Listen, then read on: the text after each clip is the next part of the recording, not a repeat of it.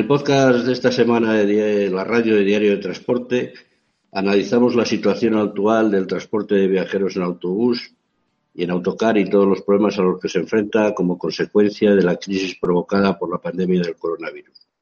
Esta crisis ha hundido al sector en una dramática situación a la que tienen que hacer frente empresas y trabajadores. Contamos esta semana con la participación de Juan Manuel Sierra Sidera, director ejecutivo de ANETRA, licenciado en la Universidad de Alcalá de Henares, máster en asesoría jurídica y laboral, lleva 19 años en el sector de transporte, siempre en las asociaciones empresariales, 18 en el transporte de mercancías y una en la de viajeros, siempre dentro de las organizaciones del sector. También nos acompaña Julio Muñoz Reja Sánchez, secretario general del Sindicato Libre de Transporte, uno de los sindicatos más activos dentro del sector del transporte de viajeros en, estas, en estos últimos años. Nos acompaña también Nacho González, conductor de autobús, aunque por la crisis esta que atravesamos se ha tenido que volver otra vez al camión, pero que lleva el autobús. También contamos con nuestro, nuestro colaborador habitual, Alfredo Gago Rodríguez. Bien, la crisis económica como consecuencia de la pandemia del coronavirus ha golpeado muy duramente al transporte de viajeros, tanto de autocar como de autobús, llevando a muchas empresas y trabajadores a una situación laboral dramática. ¿Cómo se enfrentan la patronal y los sindicatos a esta grave situación? Y responde primero Juan, Manuel, ¿cómo lo ves? Bueno, buenas, buenas tardes eh, tanto a ti como a, a Julio Muñoz Reja, también a Nacho González y a Alfredo Gago y a todos los que nos escuchan y nos ven.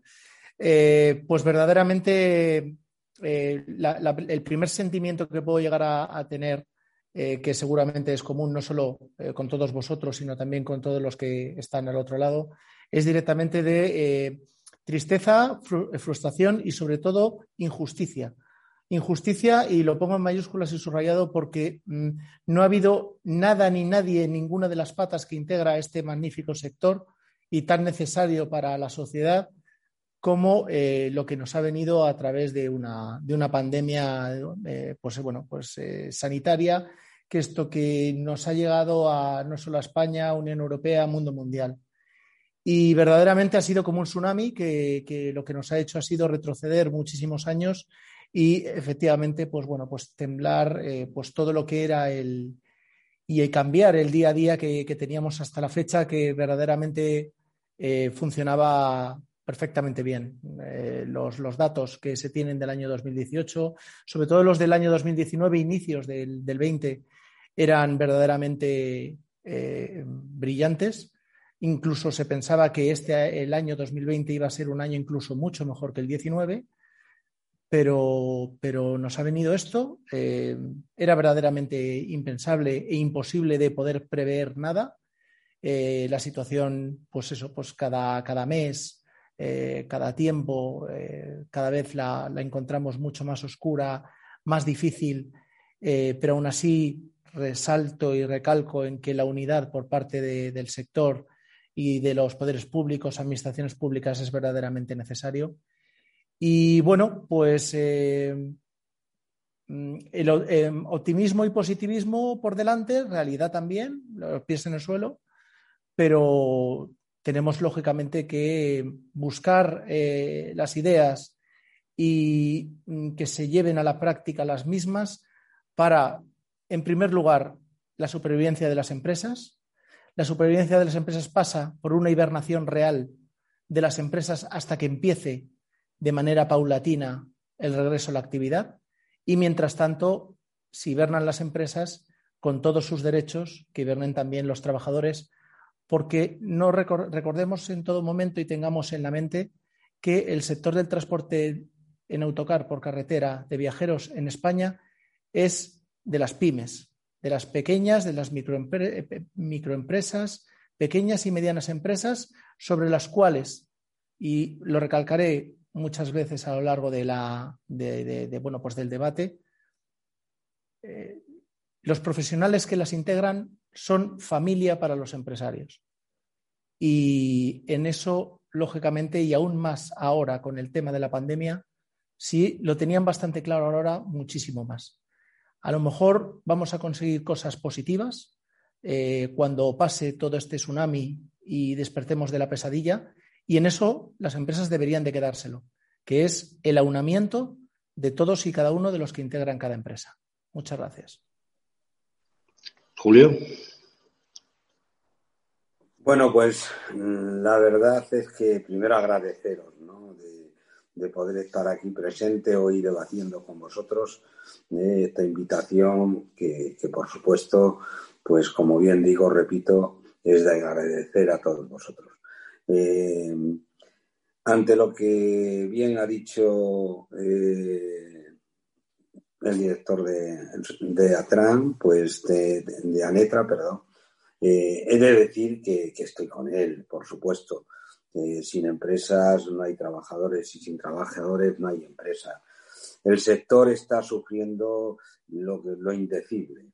y lo que me toca a mí como trabajadores que, que represento, pues ya es un, ya es un largo viaje el que está sufriendo el trabajador sobre desde el mes de marzo que no se han incorporado a los puestos de trabajo desde, desde entonces y llevamos ya, vamos, vamos a ir para un año.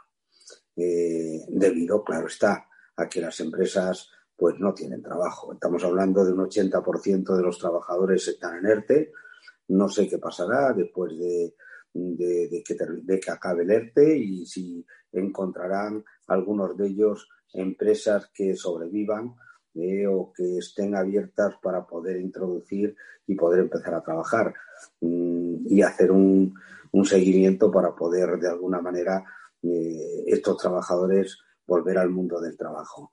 Mm, yo creo que eh, no va a estar fácil y por ese motivo la Administración debe de hacer un gran esfuerzo porque sin el transporte difícilmente eh, hay mm, lo que se dice el movimiento principal para poder mm, llevar una vida eh, estable en un país como es el nuestro. Eh, esta situación nos va a llevar, pues que yo, yo creo principalmente todos sabéis que venimos diciéndolo desde el mes de, desde el mes de marzo, ya estamos en la tercera fase, una, una tercera fase de pandemia, y no se ha hecho nada. Los transportes colectivos de largos, de, o sea, los transportes colectivos de la ciudad, como puede ser el metro, eh, el urbano, los interurbanos, perfectamente desde, como puede ser la ciudad de Madrid, o puede ser las grandes ciudades, sobre todo, donde tienen consorcio deberían de haber abierto y haberle dado vidilla eh, al transporte discrecional, que es el que más se está sufriendo de todos. No digo que los demás no sufran, pero que principalmente en la situación que estamos viviendo y ante los contagios que está habiendo, pues mm, no es igual el ir en un metro eh, al 100% en horas puntas,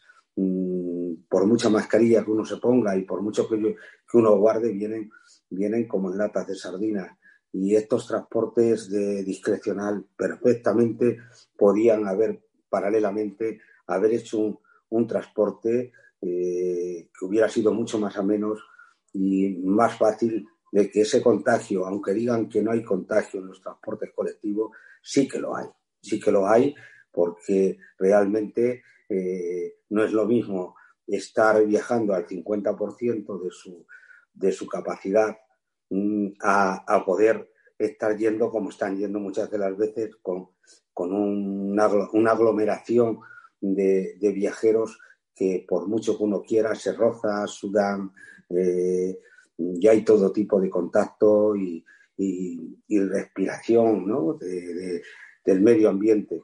Y por supuesto que con esos refuerzos que estábamos pidiendo desde el principio el Sindicato Libre de Transporte, que lo hicimos y todavía seguimos creyendo en ello, teníamos que haber dado esa salida al transporte discrecional en todos estos transportes colectivos de pertenecientes a, a las concesiones establecidas eh, como pueden ser los consorcios o el Ministerio de Fomento.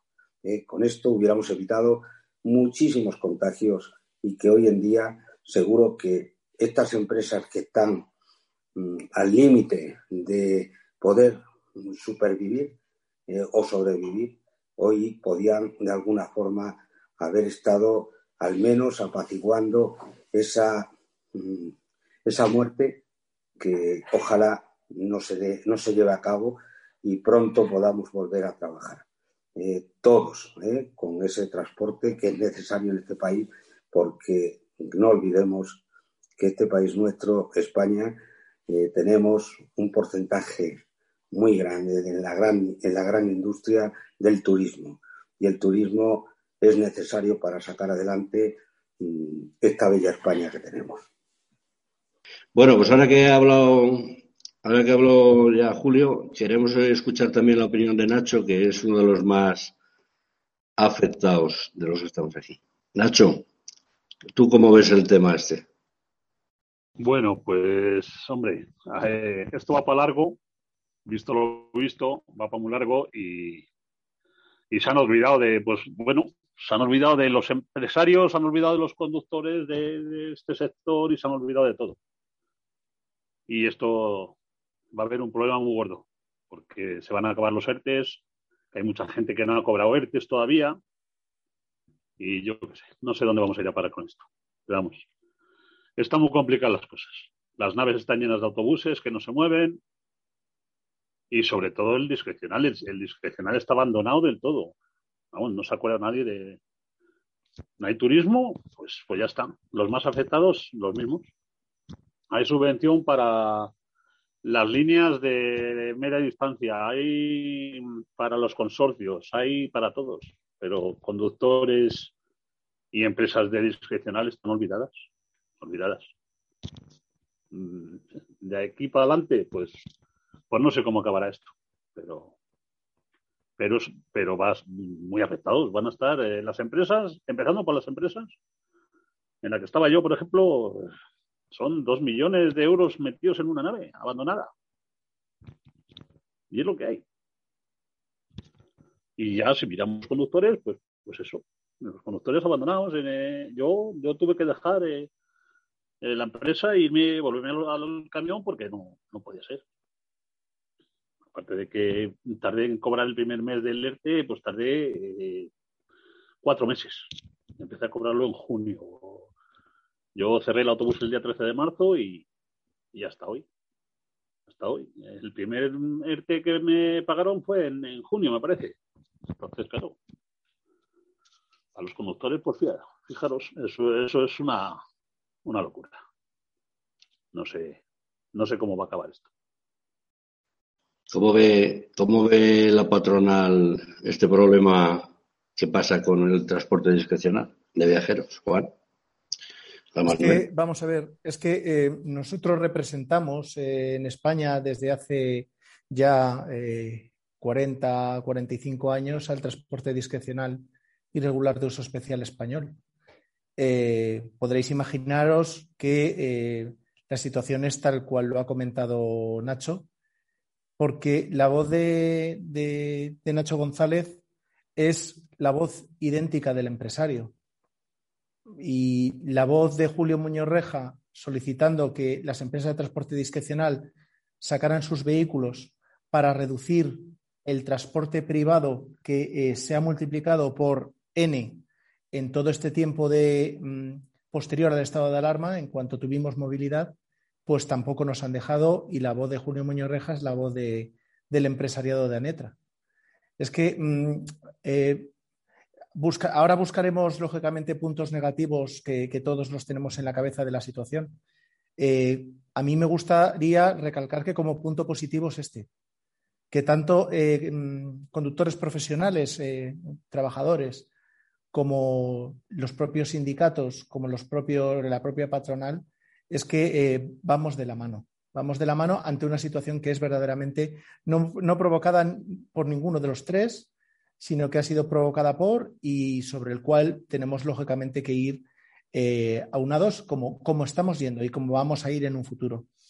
Eh, mm, un, ejemplo, un, ejemplo, de cómo está la, situación vista desde, desde Anetra con respecto a cómo podemos intentar ver la manera en que, ya que se para toda actividad, separe también toda la empresa en todos los sentidos para posteriormente, en cuanto a, al despertar que tenga el sector, volvamos otra vez a mm, retomarlo como lo dejamos.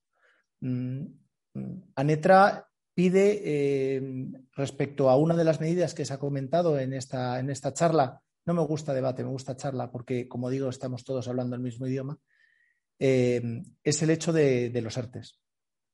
Y los ERTES nosotros lo hemos pedido con unas duraciones conforme se está viendo que la actividad eh, no va a regresar. Sin embargo, si nosotros pedimos hasta el 31 de diciembre del presente año, pues el Gobierno de España únicamente va mm, em, trastocando la durabilidad de los ERTES eh, tiene un ámbito de aplicación de tres meses en tres meses, con lo cual la incertidumbre de todos los que estamos hoy aquí pues es máxima cuando nos deberían, porque es lógico, ver que ni va a haber temporada turística, ni va a haber eh, temporada anterior de Semana Santa, que tenemos que esperar al escolar de septiembre-octubre del año que viene de octubre y veremos a ver si lo poquito que se mueve desde el punto de vista turístico eh, en el último trimestre del año, en el otoño, pues puede reflotar o no. Si no, pues estamos viendo a que, como siempre ha sido la etapa del otoño y del invierno, que es una temporada un poquito baja, porque lo habéis comentado, la de eh, Nacho, la de la dependencia que se tiene por parte del discrecional al turístico, pues hasta que realmente algo del cual también dependemos todos, como es eh, una mm, inmunidad por parte de no solo los españoles, sino de, todos los, europeos y turistas mundiales que volverán a venir, pues hasta que no estén absolutamente todos bajo un, signo de un plan de vacunación, un calendario de vacunación y un eh, pasaporte de vacunación en regla, pues no volverá el turismo. Con lo cual, eh, no hay actividad, la actividad es muy residual y ello significa que pues, eh, el sentir que debe de tener eh, la administración pública hacia este sector tan, tan importante para el Producto Interior Bruto español, pues debería de ser de absoluta protección, no autoprotección, de protección. Nos estamos autoprotegiendo, además de una manera que mm, significa que tenemos que ir pensando a que eh, cuando volvamos a retomar actividad vamos a tener que trabajar muchísimo porque vamos a tener que pagar muchísimo y eh, lo que deberían de hacer es proteger al sector y no autoprotegerlo como está ocurriendo ahora mismo.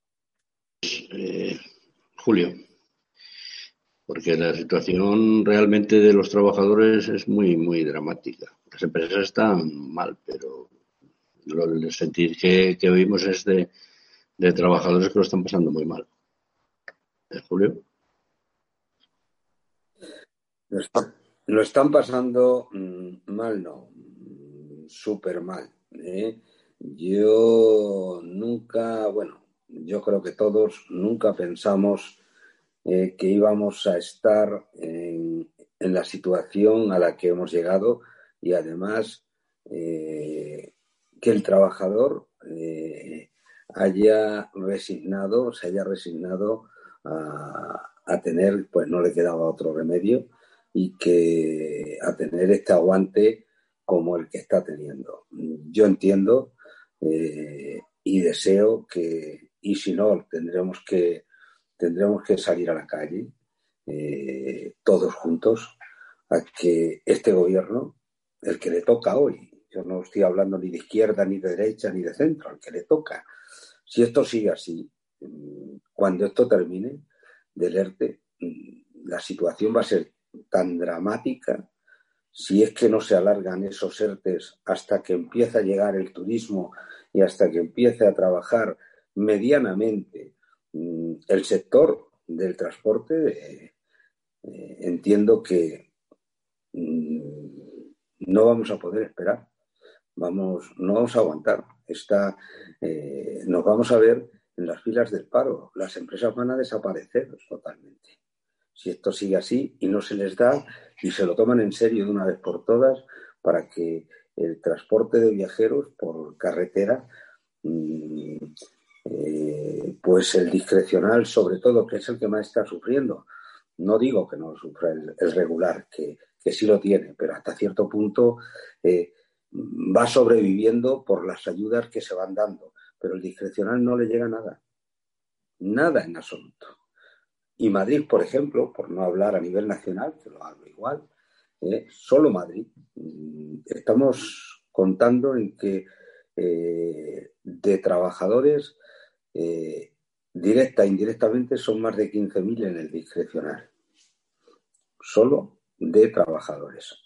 Y que no están, no están trabajando ni mil trabajadores, están ahora mismo en activo, pero que llevamos así desde el mes de marzo. Se acaba en mayo y en mayo ¿qué trabajo va a haber? Cuando realmente lo único que queda se van los colegios, lo poquito que podía haber de colegios, ¿eh? se van los colegios, excursiones no hay ninguna y turismo menos. ¿Dónde, ¿Dónde van a ir? ¿De qué manera van a acabar si no hay una ayuda directa al sector del transporte? Nosotros como sindicato creo que hemos sido mm, totalmente eh, coherentes y éticos en un año que tenía que haber negociación colectiva y que nos sentamos la parte empresarial y sindical, que es lo que me toca, de decir, este año se queda todo en stand-by.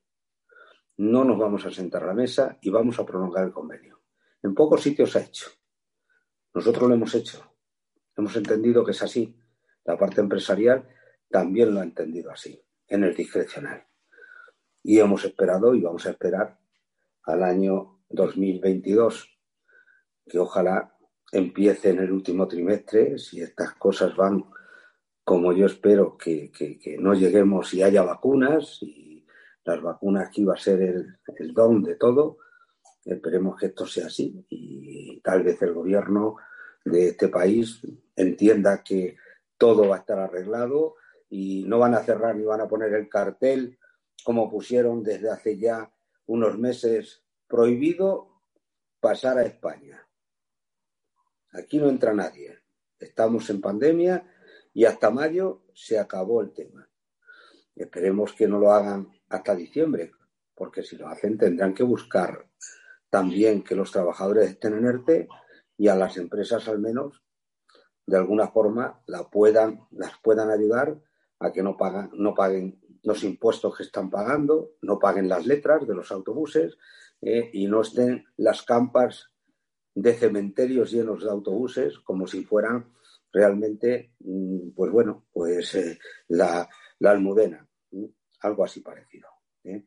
Creo que nos lo tenemos que tomar muy en serio y si no, aquí va a haber una situación drástica y no somos sindicatos, nuestro sindicato no es un sindicato radicalizado, pero creo que llegará el momento que nos van a tener que forzar a que todos juntos luchemos porque este, este sector salga adelante, porque es muy necesario para el tejido industrial de este país.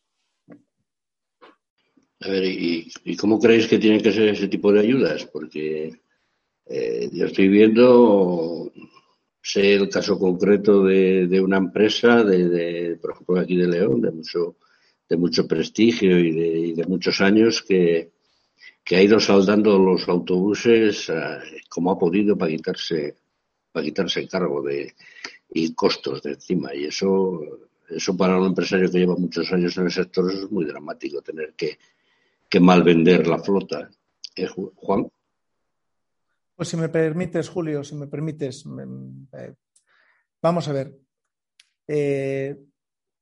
volvemos a insistir y además eh, la propia Administración nos lo ha reconocido. ¿eh? Lo que pasa es que mm, del dicho a los hechos falta un poquito o falta bastante, pero nos lo ha reconocido. Que es que es verdaderamente fundamental eh, para la supervivencia del tejido productivo y, y del mercado laboral una hibernación real. No hay ingresos, no hay gastos. Es de cajón, es de cajón sigue habiendo gastos, sigue habiendo gastos. Nosotros eh, pedimos un ERTE eh, con todas las consecuencias, con una exoneración al 100% del empresariado porque no hay ingresos hasta el 31 de diciembre y estamos en una situación en la cual tenemos ERTE para tres, cuatro meses, tres, cuatro meses, tres, cuatro meses, pero siempre el empresario tiene que pagar una cierta parte del 100% de los seguros sociales de los trabajadores. Eso no significa que ni a unos les deje fuera ni a otros les premie.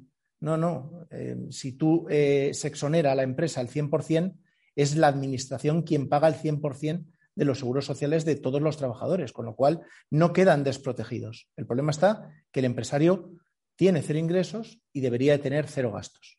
Otra cuestión que se ha hablado, el tema de eh, las letras, de, las cuotas de los préstamos de la adquisición de flota de los leasing y renting de los, de los autocares. De sobra es conocido en este sector que como tiene tanta dependencia del turismo, es verdaderamente fundamental por la imagen de España hacia el mundo el hecho de tener unos autobuses de ultimísima generación y adecuados para que eh, esos turistas que vienen, entre otras cosas, por supuesto, sol, playa, pero también que en los trayectos vean que están en unos eh, autocares eh, de última generación. La renovación de flota normalmente la tienen para dos, tres, tres, cuatro años y ha habido muchísimas empresas que como fue también el año 18, fue también el año 19 sobre todo, pues a finales del año 19 hizo unas renovaciones de flota muy importantes. Eh, la, vamos, la, cuota mínima, la cuota mínima que puede tener al mes un empresario por un vehículo que esté en leasing o en renting, el mínimo debe estar en torno a 3.000, 3.500 euros por autocar. Sin ingresos, imaginaros. Con lo cual, eh, aquí es verdaderamente importantísima varias cosas, en mi punto de vista, desde el punto de vista de Netra. En primer lugar, la realidad y la verdad, porque, porque es, es así, es así.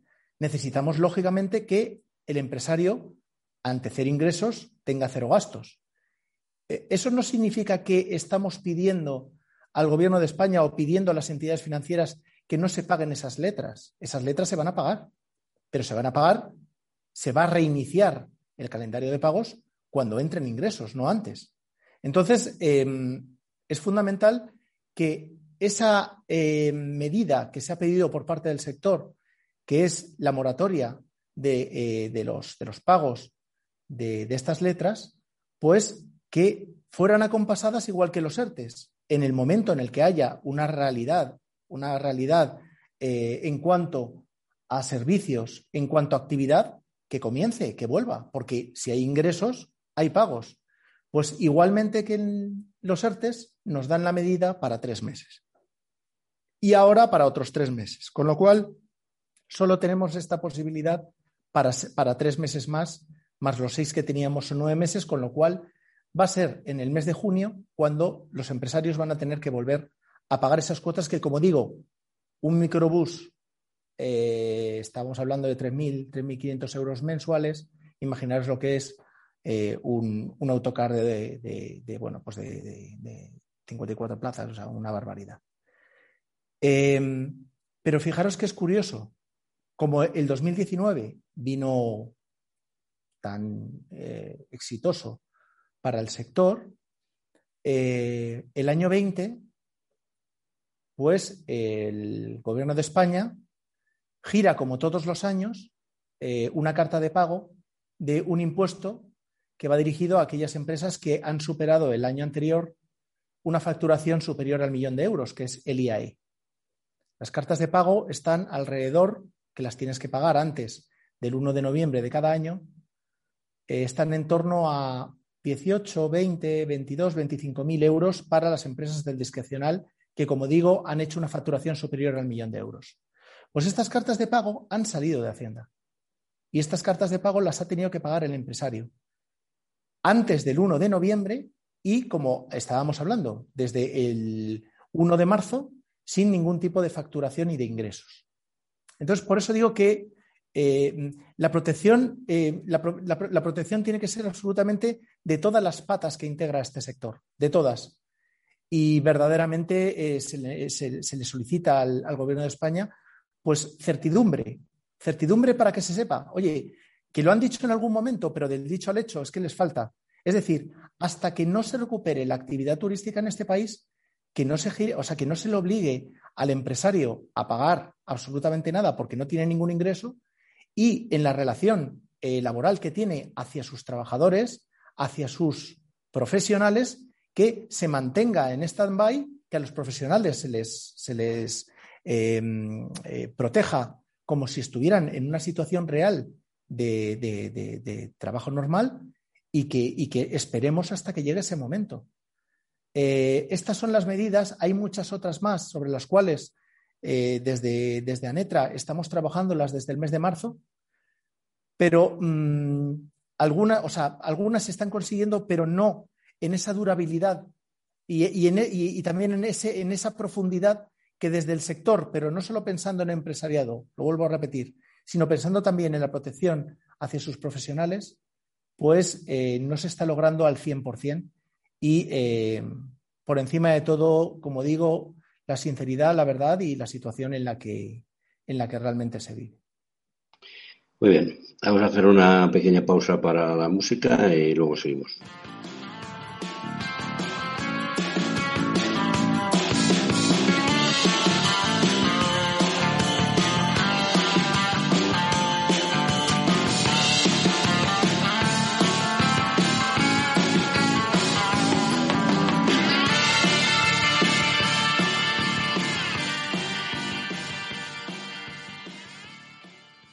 Bueno, ahora quiere intervenir Alfredo. A ver, dinos tu, versión de todo esto.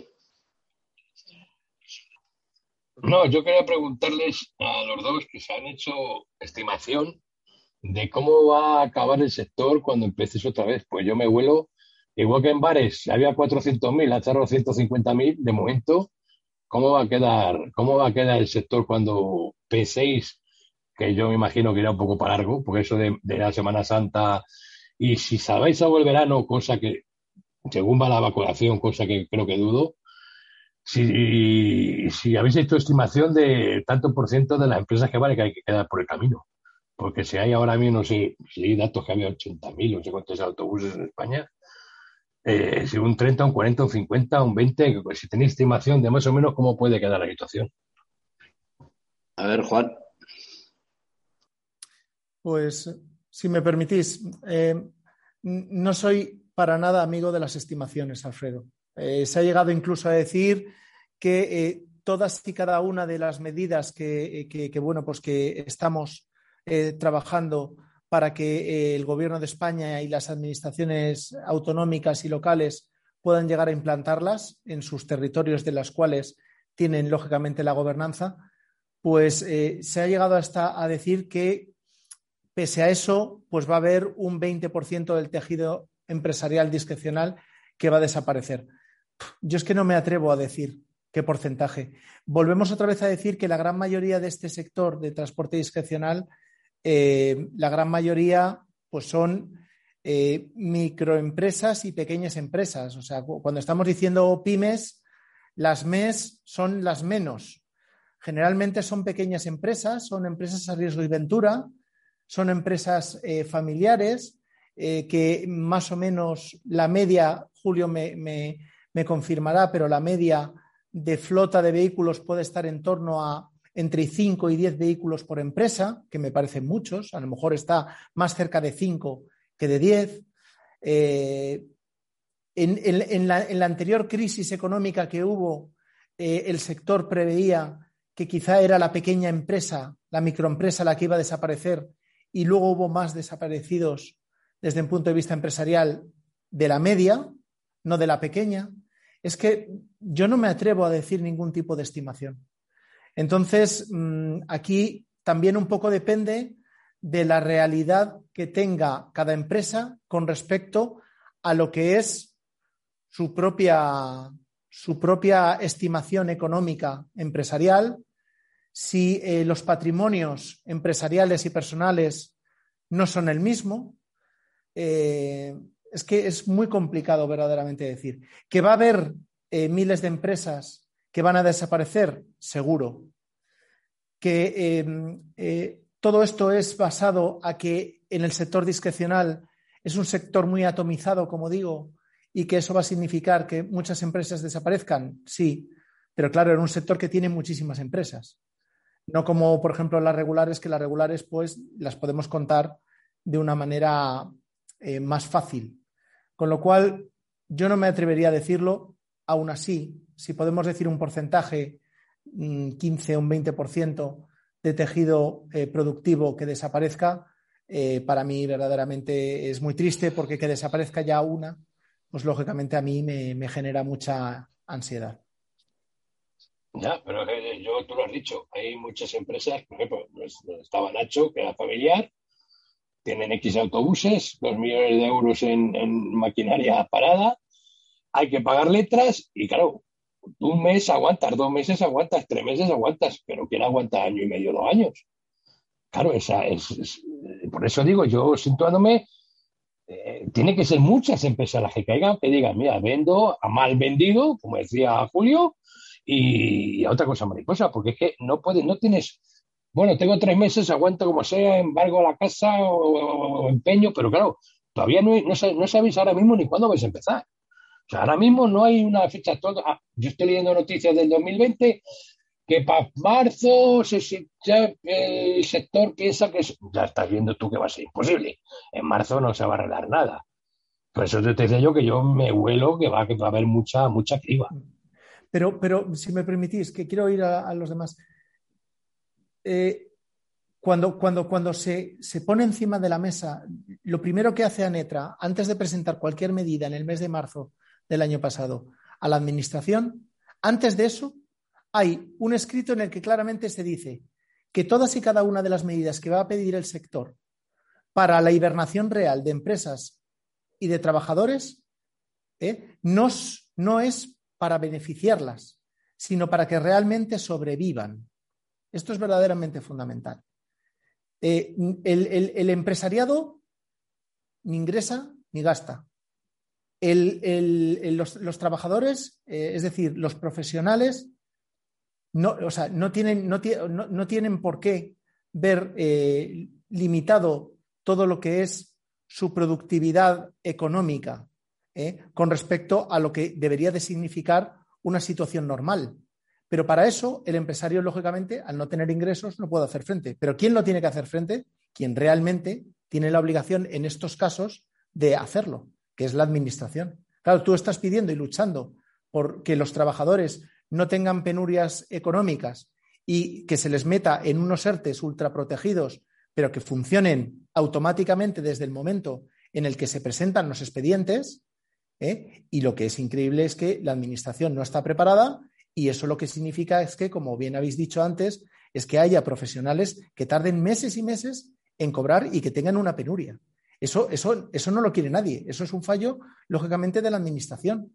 ¿eh? Entonces, mm, es por ello que, eh, vuelvo a insistir que estamos en, ese, en, en, esa misma nave en la cual tenemos que em, empezar realmente la reactivación del sector, en el que estemos la gran parte, la gran parte de todos los que lo, integramos, porque verdaderamente esto, con independencia de ello, por pasado nos lo merecemos y por presente y por ese presente y el futuro, pues lógicamente vamos a ser, como ha dicho Julio anteriormente, imprescindibles. Nacho, tú que vienes de una empresa, una empresa pequeña, ¿cómo lo ves? Nacho, eh, vamos a ver, yo la empresa que estoy este año van a sobrevivir, ya no te digo, mm, van a sobrevivir, porque los tres colegios que tenían, y aquí, bueno, aquí en Guadalajara las que hay, eh, van a sobrevivir, porque este año no ha habido sorteo de colegios, no ha habido eh, el que tenía las rutas de colegio, las sigue haciendo y, malviven con esas rutas de colegio. Al año que viene, como llegue a haber eh, sorteo de rutas, van a caer la mitad de las empresas, la mitad, porque con los colegios no sobrevive ninguno al precio que están. Eh, eso las empresas y los conductores, eh, los conductores menos, porque por la forma de cobro que hay y por todo, lo que cobran en los artes no, no, es que no es nada, es, es mínimo, es que no llega ninguno a nada porque pero eso eh, lleva así toda la vida la forma de cobro y la forma de pago pues pues funciona así y van a caer muchas van a caer muchas yo la mía pues está en la, en la que estaba es una empresa familiar con entre furgonetas y los coches grandes, eh, no sé si había 12. Pues, eh, y encima 12, de los 12 se habían comprado en el último año, se habían comprado 5. Entonces, eso es, vamos. Están sobreviviendo pues porque tenían remanente y van tirando el remanente, pero eso se acaba. Eso se acaba. Y, y más pronto que tarde. Porque encima esto no va para. Yo no sé eh, eh, vosotros como lo veis, pero vamos, yo pienso que esto mínimo, mínimo, mínimo, año y medio hasta que empiece a moverse el transporte, el, discrecional. Año y medio mínimo. Ya va a haber mucha gente que no va a aguantar. Vamos, de hecho, conductores, la gente se está buscando la vida para irse al, al camión. ¿Por qué no? Porque esto va para muy largo. Yo, yo pienso que año y medio mínimo para que se empiece a mover algo, porque las vacunas ya está visto que no hay no vamos a estar vacunados. En, octubre, en, ocho meses, todos los que se han vacunado, ya la vacuna se pasa. Si no, vamos a estar vacunados el resto. Entonces, esto aquí no va a venir nadie, no va a venir turismo, ni va a venir nada. De momento no va a venir nadie. Y las empresas van a ir cayendo. Van a ir cayendo porque el remanente se acaba. Sí que ha habido unos años que han ganado mucho dinero, y, pero eso ahora se está gastando porque las letras, y las letras van. Y los colegios, yo, vamos, están viviendo por los colegios, pero como se haga sorteo de, rutas, esto va a ser un, disparate. Porque gente que no hacía colegios, ahora lo va a querer hacer porque va a ser el único ingreso que hay. Y va a ser esto, vamos, el oeste. Eh, creo, yo creo, espero equivocarme, pero creo que, creo que va a ser así. Julio, Julio Muñoz. Eh, como bien mis antecesores han dicho, eh, mm, tenemos que pensar en un antes y en un después, ¿vale? Y estar preparados al después, a los que queden, a los que quedemos como trabajadores y a los que queden como empresas, se tiene que acabar de una vez por todas de estar mendigando, de estar dando realmente, ¿eh? de estar dando realmente ganar a un tercero eh, lo que posiblemente podía ser la ganancia del sector. Lo que está claro es que el empresario tiene que acabar de, tener esa competencia desleal. Sabemos que está el tribunal de la competencia, todo lo que se quiera, pero lo que está muy claro también que, por ejemplo, hablando de los, de los colegios, lo que no se puede ir es a los, eh, eh, a, los concursos de los colegios, ¿eh? donde realmente, pues claro, la administración es la primera que, traslada el, mejor postor.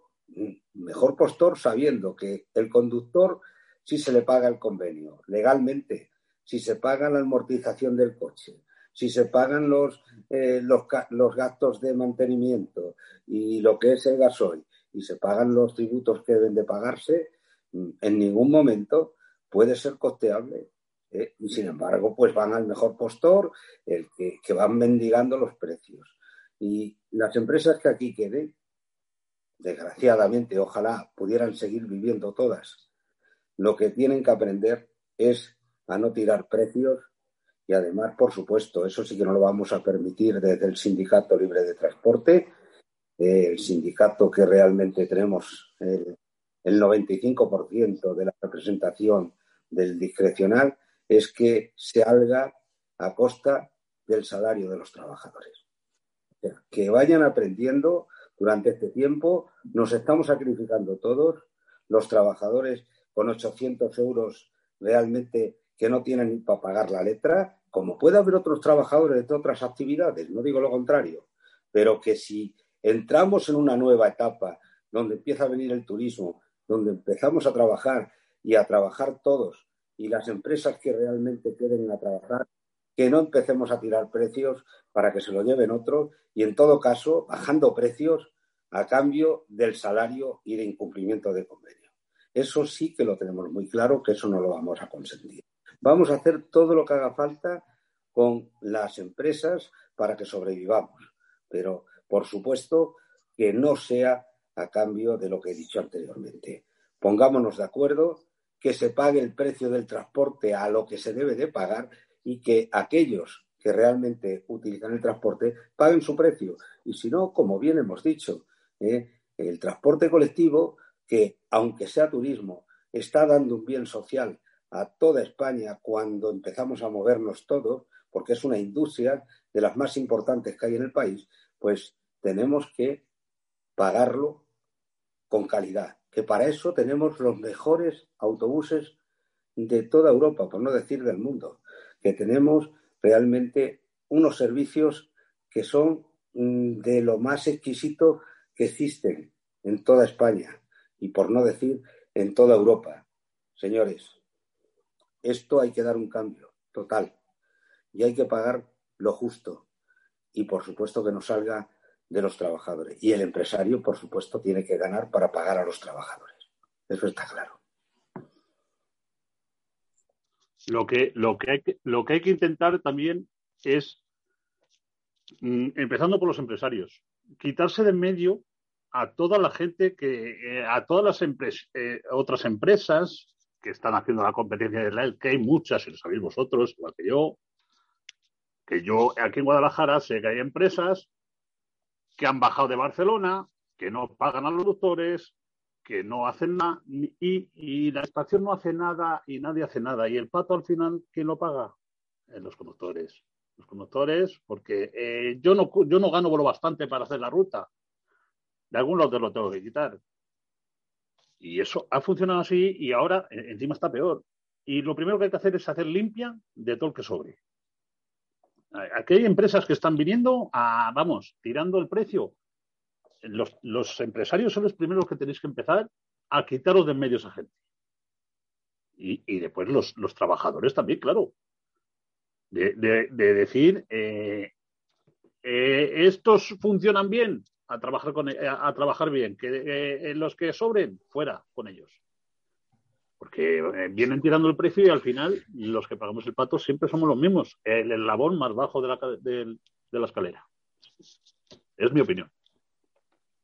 Y suerte que estáis teniendo que, eh, que, en este sector tenéis una vía de escape como tú que te has ido al camión. Que, que muchos habrán hecho lo mismo y más o menos se está salvando un poco la situación.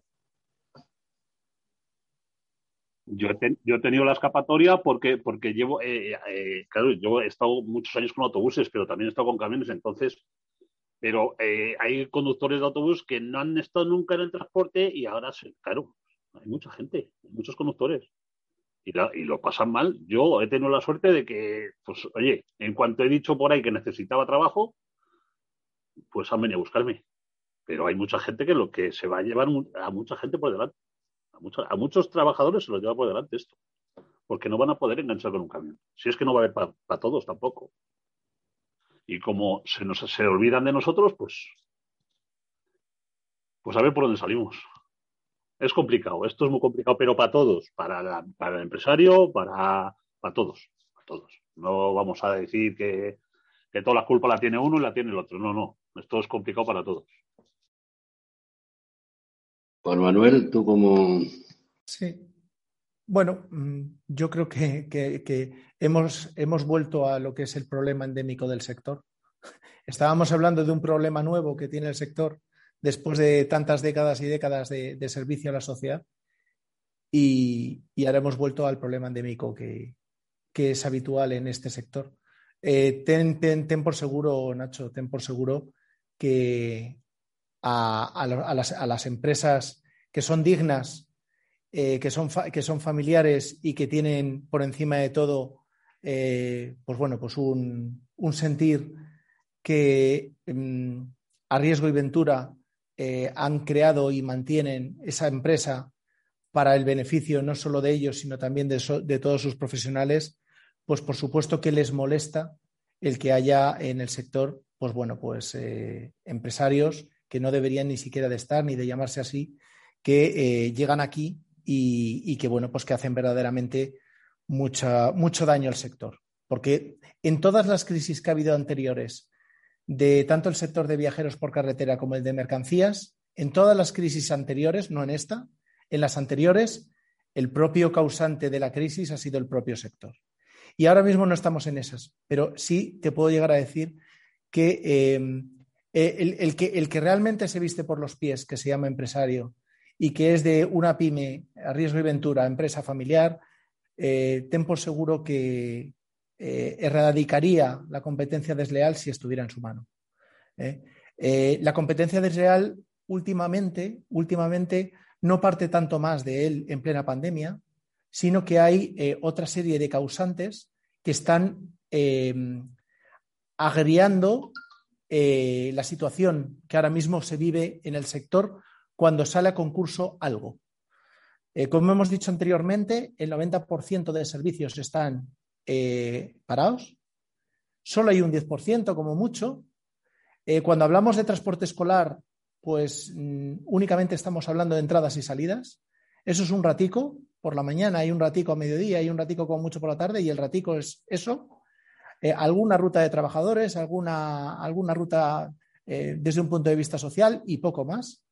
Pero eh, sí que es cierto que el sector ha mm, justificado y argumentado a, las administraciones, tanto autonómicas como estatal como, como local, en que no era momento de que abrieran la lata en concursos de ese tipo, sino que directamente se dejara trabajar como estaba, porque si no podía llegar a ser, creo que lo has comentado tú, Nacho, la ley de la selva, y eso no se lo merece ni el empresariado tal cual está ahora mismo, ni por supuesto los trabajadores, tanto los que trabajan como los que están en casa.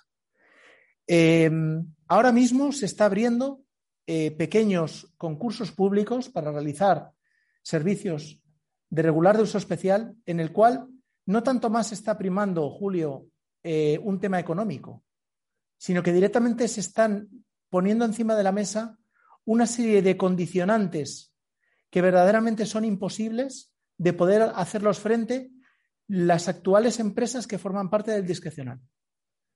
Em, un trayecto, un trayecto pequeño, bajo una línea regular pequeña, eh, de lunes a viernes, que son, imaginaros, un cochecito por la mañana y un cochecito por la tarde, pues quien está realizando eh, eh, ese concurso, quien tiene el papel y pluma, está pidiendo vehículos eléctricos, está pidiendo vehículos híbridos, está pidiendo una flota de 90, 80 o 70 coches para lo que es un trayecto pequeño por la mañana y otro por la tarde.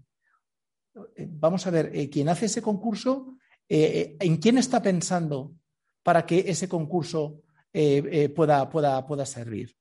es que, es que estamos, estamos, en un momento en el cual estamos em, pidiendo una, una, supervivencia del sector y del tejido productivo y de los puestos de trabajo como para que ahora estemos ahora viendo cómo lo que se está sacando que verdaderamente es terrible, es terrible.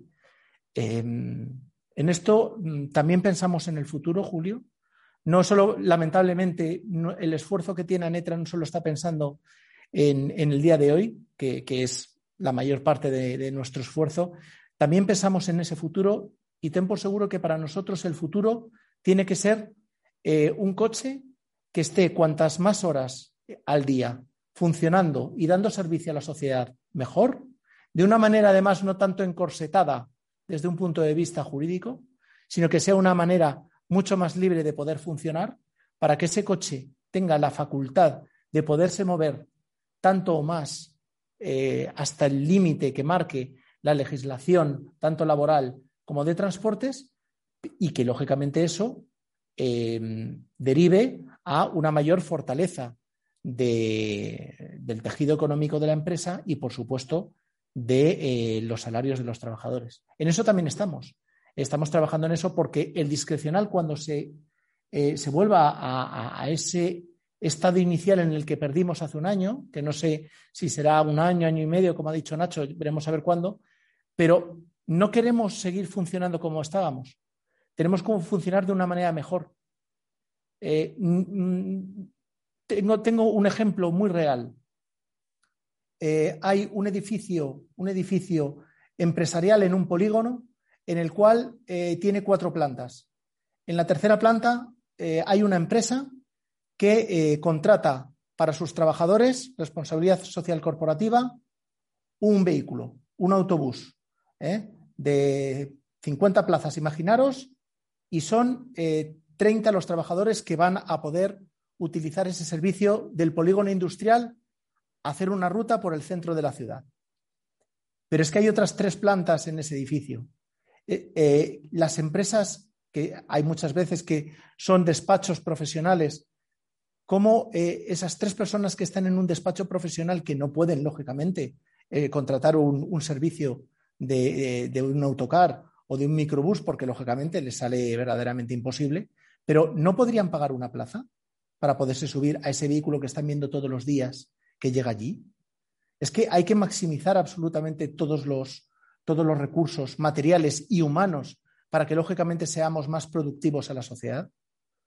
Y para eso, mm, de momento, parece que nadie eh, pensó, pero es que tenemos que plantearnos entre todos eh, un modelo de eh, transporte colectivo verdaderamente adecuado a las necesidades que tiene la sociedad, porque la sociedad tiene muchas necesidades de transporte que no se están cumpliendo y tenemos lógicamente que hacerlas cumplir como se hace en Europa. Aquí lo hacemos de una manera totalmente diferente. ¿Quién contesta ahora? Julio. Bueno, mm, como bien, como bien ha dicho eh, mi antecesor, eh, estoy con él. Nosotros como, como sindicato y en representación de los trabajadores todo aquello que sea mejorar el transporte. Y como bien nos ha trasladado, se están preparando para ello, nos van a tener siempre de la mano ante la administración, ante la sociedad, eh, para poder buscar un transporte colectivo mucho mejor y más acorde a las necesidades, pero por supuesto eh, que esos precios sean totalmente, eh, pues también acorde a, que al menos eh, haya beneficios, no sea en perjuicio del detrimento de, la economía del país. Y, como sindicato eso lo entendemos. ¿eh? Pero vuelvo a repetir, estaré con él siempre que, que no sea en detrimento de, mm, de la economía del trabajador. El trabajador, cada día, el conductor, eh, debe de profesionalizarse, debe de tener mejor, todavía mucha mejor formación. Tenemos que adaptarnos a esa profesión, que los hay y muy buenos, sobre todo en todos los, en todos los sectores del transporte, pero en el discrecional, por supuesto, y, y ahí vamos a estar, vamos a estar para mejorar el transporte y mejorar su calidad y al mismo tiempo la economía. Quitemos intermediarios, quitemos aquellos que realmente utilizan eh, agregados eh, de, que los traen de otras partes de, de regiones. ¿eh? Por supuesto que España, todo el mundo se tiene que mover, pero luego hay convenios para los trabajadores que unos son pues hay diferencias de hasta en el salario de 600 y 700 euros. Eh, y ahí se aprovechan ciertas personas o ciertas empresas que atraen agregados de, otras regiones de fuera eh, para realmente no coger y no pagar el convenio del trabajador, los convenios a los que se rigen laborales los trabajadores y traerlos de otras provincias eh, haciendo esa competencia desleal. Todo este tipo de cosas y debemos de acabar con ello. Hay transporte en todas partes y todo el mundo tiene que ser libre de, mm, como transportista y como trabajador y como empresario, de viajar por todo el territorio español y por toda Europa. Pero, por supuesto, eh, esas eh, diferencias que hay por, contratar fuera para, para, bajar los precios esto hay que limitarlo. Esto hay que limitarlo y, por supuesto, eh, hay que adecuarlo a que ese transporte sea eh, económicamente rentable para todos. ¿eh? Y esto es lo que realmente quiero y nos gustaría a todos de que después de que esto pase, ¿qué pasará?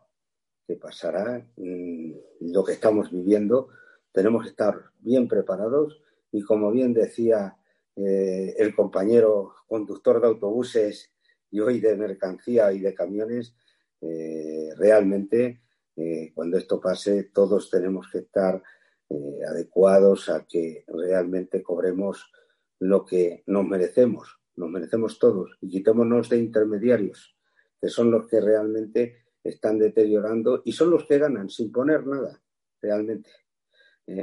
Vamos, a, vamos a un transporte mejor, de calidad y que realmente sea rentable y aquel que esté sobre, sobre, ya sea empresario o conductor, pues mire, esos malos empresarios, llamados mal empresarios, llamados malmente empresarios, pues sobran, sobran, realmente sobran.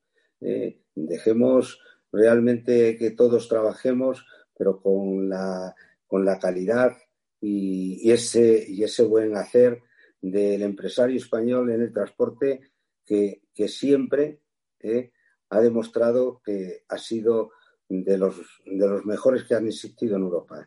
Vayamos a ello y vamos a buscar una, una calidad de vida mejor en este sector. Bueno, vamos a ir cerrando el, el debate. Eh, ¿Alguien quiere dar algo, algo más? Nacho, que vamos terminando. Bueno, nada, no, agradeceros, agradeceros el, haberme dejado participar y, y que ojalá, ojalá esto acabe pronto y, que podamos volver cada uno a, disfrutar de lo que nos gusta. Yo, por ejemplo, en mi caso, pues disfruto. He, disfrutado mucho y sigo disfrutando de, los autobuses porque me gustan. Me gustan. Es el trabajo, eh, lo hago lo hago muy a gusto y, tengo ganas de, que todo esto acabe y volver, y volver a, hacerlo, porque me gusta y, quiero seguir haciéndolo. Y eso, que muchas gracias a todos. Juan, Juan, para ir cerrando. Bueno, pues eh, agradeceros eh, una vez más a Diario de Transporte el hecho de que haya contactado con nosotros, con Anetra, para poder estar un ratito con vosotros y, charlar acerca de la, realidad hoy y futura del sector. Eh, me ha gustado mucho las intervenciones de, todos los que hemos participado de, esta sesión, en tanto en cuanto yo creo que el oyente no se habrá dado ni cuenta de quién hablaban, si eran unos, si eran otros, si eran otros, porque es que estábamos todos hablando más o menos el mismo idioma con lo cual es, verdaderamente realista ese sentir que podemos llegar a tener todos. Yo lo que sí que mm, os aseguro es que desde la organización empresarial que represento, ANETRA, eh, vamos a trabajar codo con codo, como hemos hecho en este año, el tiempo que nos quede de pandemia, bajo eh, ese mismo espíritu sobre el cual empresario y profesional están en ese mismo barco en el cual hay que cuidar para que tenga un futuro que sea continuar con lo que estaba haciendo el día anterior a llegar la pandemia a nuestras casas. Y eh, siempre el ideario de Anetra que está en su página web al cual podéis perfectamente eh, descubrirlo, eh, analizarlo y espero que ese decálogo también lo firméis cada uno de vosotros, pues lógicamente sea eh, ese estandarte del, transporte discrecional de viajeros por carretera que nos orgullece eh, entre todos el seguir manteniéndolo hoy y siempre en beneficio de esa necesidad de transporte que tiene la sociedad, como es el transporte colectivo. Muchas gracias a todos. Gracias a vosotros por participar. Alfredo, ¿quieres terminar con algo? Pues nada, yo ya eh, me ha encantado la charla porque soy un desconocido total del autobús y, oye, quiera que no, siempre es bueno saber de, otros compañeros. Y lo que sí esto es a, Juan y a Julio que se sienten a esa comida y se tomen sus copitas y que se planifiquen porque me temo a mí que después de esto van a venir todos más pisos que la mojama y me huelo yo que el perjudicado va a ser el de siempre, el chofer. Y me da a mí que va a haber bajadas de sueldos, que va a haber, no sé, y espero que tanto por los empresarios como por el representante se pongan de acuerdo e intenten que sea lo mínimo posible. Pero me veo como veo el patio y siempre que ha pasado una crisis, pagamos el pato los mismos. Y esperemos que me equivoque. Y nada, y gracias a todos por intervenir. Y, en mi opinión, pero espero que no sea así. Muy bien, pues hasta aquí damos por terminado esta primera grabación del transporte discrecional. Esperamos que dentro de una semana volvamos a reunirnos otra vez con otros participantes y sigamos abordando este tema. Muchas gracias a todos por participar y muchas gracias por aceptar la, invitación de Diario de Transporte. Un abrazo. Un abrazo a todos. Gracias. Abrazo.